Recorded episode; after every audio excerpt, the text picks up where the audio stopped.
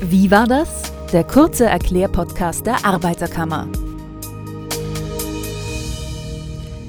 Das Ende der Sommerferien naht und nun freuen sich bestimmt schon viele zukünftige Erstklässlerinnen und Erstklässler auf die Schule. Nicht nur die reichlich gefüllte Schultüte darf da fehlen, auch ein riesiges Paket an Utensilien für den Unterricht muss zum Schulstart einmal besorgt werden. Und das kann teuer werden. Die Arbeiterkammer hat die Kosten für Schulartikel deshalb erhoben. Damit sich Eltern also einen Einkaufsplan für all die Stifte, Bastelsachen und Papierwaren erstellen und somit auch Geld sparen können, beantwortet heute AK-Konsumentenschutzexpertin Magister Sandra Nowak wieder meine Fragen zum Thema. Hallo Sandra, schön, dass du da bist, jetzt schon zum dritten Mal. Danke für die Einladung. Du bist ja auch Mama und für dich äh, steht genau das nächstes Jahr am Programm, nämlich Schulartikel einkaufen. Da wird dein Sohn eingeschult und Du wirst dasselbe Problem haben, die Kosten in allen Bereichen des Lebens steigen jetzt und das natürlich auch im Bereich der Schulartikel. Da lohnt es sich aufs Geld zu schauen. Was empfiehlst du gerade Eltern von Kindern, die dieses Jahr in die Schule beginnen? Also es ist absolut richtig, dass die Schulkosten äh, sehr gestiegen sind und natürlich eine finanzielle Belastung in der momentanen Situation, die wir äh, haben im täglichen Leben darstellt. Und wir haben äh, heuer wieder eine Schulartikelerhebung gemacht und zwar im Juni und jetzt auch im August mhm. und haben uns die Preise äh, von verschiedenen Markenprodukten angesehen. Äh, haben erfreulicherweise festgestellt, dass die Augustpreise äh, billiger geworden sind teilweise als die Junipreise. Warum? Naja, ähm, also wir wir haben uns Handelsketten angesehen und auch natürlich den Fachhandel. Und die Handelsketten bieten jetzt gerade zu Schulanfang Aktionspreise an. Und das ist der Grund dafür, dass sie jetzt günstiger sind als die Junipreise. Aber auch der Fachhandel äh, bietet teilweise auf Produkte äh, gute Aktionspreise an. Und das, was wir feststellen konnten, ist, dass der Fachhandel durchaus mit den Preisen der Handelsketten mithalten kann. Und der Fachhandel hat natürlich auch gewisse Vorteile zum, äh, zu den Handelsketten. Also mhm. ich habe dort eine persönliche Beratung. Ähm, wenn ich eine Schultasche kaufe, dann ist dort ein Personal, das mich berät äh, und das mein Kind berät, was jetzt die perfekte Schultasche wäre für den Rücken. Der Fachhandel hat natürlich auch das gesamte Jahr über ein Sortiment, das gleichbleibend ist. Ja. Sehr viele Handelsketten bieten zwar jetzt Aktionen an, aber manche Handelsketten können über das gesamte Jahr nicht das Sortiment in dem Ausmaß halten, wie eben jetzt speziell zu Schulschluss oder, oder zu Schulanfang. Mhm, zum Beispiel, wenn man an Angebote in Supermarktketten denkt auch. Beispielsweise, genau, mhm. ja. Also unbedingt jetzt auf Aktionen achten und dort kann man Geld sparen. Und äh, was empfiehlst du? Eher Qualität oder Quantität? Du hast es schon ein bisschen erwähnt mit dem Fachhandel. Also Gerade bei Schultaschen und bei den Schulprodukten ist natürlich die Qualität entscheidend. Das ja. soll ja lang halten. Genau, erstens das und zum Zweiten, es geht ja auch darum, wenn jetzt ein Kind in die Schule anfängt, dann braucht es natürlich Stifte, mit denen es auch umgehen kann. Ja. Also ein Schüler, der schon lesen, schreiben, äh, malen, alles perfekt kann, wird sich natürlich mit äh, normalen, unter Anführungszeichen, Stiften leichter tun als ein Schulanfänger. Ein Schulanfänger, äh, ein Schulanfänger, da sollte man wirklich auf, auf die Stifte achten. Sind es Dreikantstifte? Gibt es spezielle Griffzonen, damit die Kinder das auch halten können? Ja?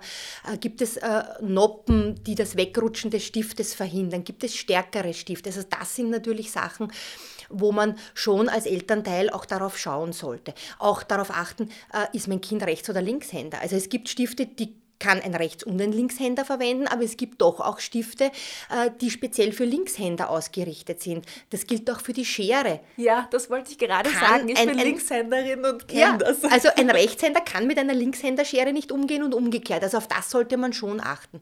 Und natürlich auch ganz speziell wir wissen es alle, also ich kann mich noch an meine eigene Schulzeit erinnern, ich habe irrsinnig gern auf den Stiften herumgekaut. Ja. Also da sollte man schauen, entsprechen diese Stifte auch den Standards und sind sie nicht gesundheitsschädlich, weil wenn ich da drum herum kaue, dann splittert etwas ab. Ja. Mhm. Ähm, wo sollte man noch drauf aufpassen? Stifte, die in Metallhüllen drinnen sind, sind natürlich besser geschützt, wenn sie hinunterfallen, als sie sind in einem einfachen Karton drinnen. Ja. Also Minen brechen natürlich leicht. Natürlich sind die Stifte in den Metallhüllen auch etwas teurer, aber dafür habe ich sie länger. Ja, ja, also wow, ganz schön viele Kriterien, auf die man da achten kann, um auch etwas Geld dann zu sparen auf lange Sicht. Genau. Und die Schultasche ist natürlich ganz was Wesentliches, äh, weil da geht es ja darum, die Kinder schleppen ja doch sehr viel mit, haben sehr viele Schulartikel drinnen und das ist ja alles nicht mehr leicht und da sollte man schon auch darauf achten, ob die Schultasche für den Rücken meines Kindes geeignet ist. Also da zu sparen, glaube ich, ist der falsche Platz. Ja, du hast jetzt ganz schön viele verschiedene Utensilien erwähnt. Was genau habt ihr denn so verglichen? Eine äh, breite Palette an allem oder? Also wir haben äh, Markenprodukte verglichen. Wir haben äh, verglichen bei den Markenprodukten die verschiedensten Buntstifte, die verschiedensten Filzstifte, ähm, ähm, Bleistifte. Dann haben wir auch äh, die Wachsmal- und die Ölkreidestifte uns angesehen, die Preise.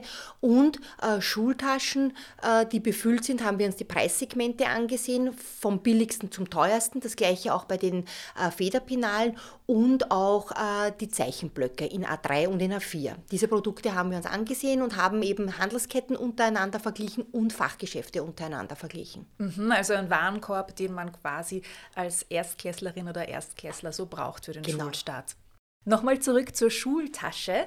Die ist ja ganz wichtig für die Kinder. Wie du schon erwähnt hast, hast du da ein paar konkrete Tipps für uns? Also die Kinder haben natürlich sehr viel zum Mitnehmen in der Schultasche und die ist schwer. Und was wir feststellen konnten, ist, dass sich die Preissegmente bei den Schultaschen zwischen ca. 50 und 300 Euro bewegen. Also das ist doch eine sehr, sehr große Spanne. Ja. ja.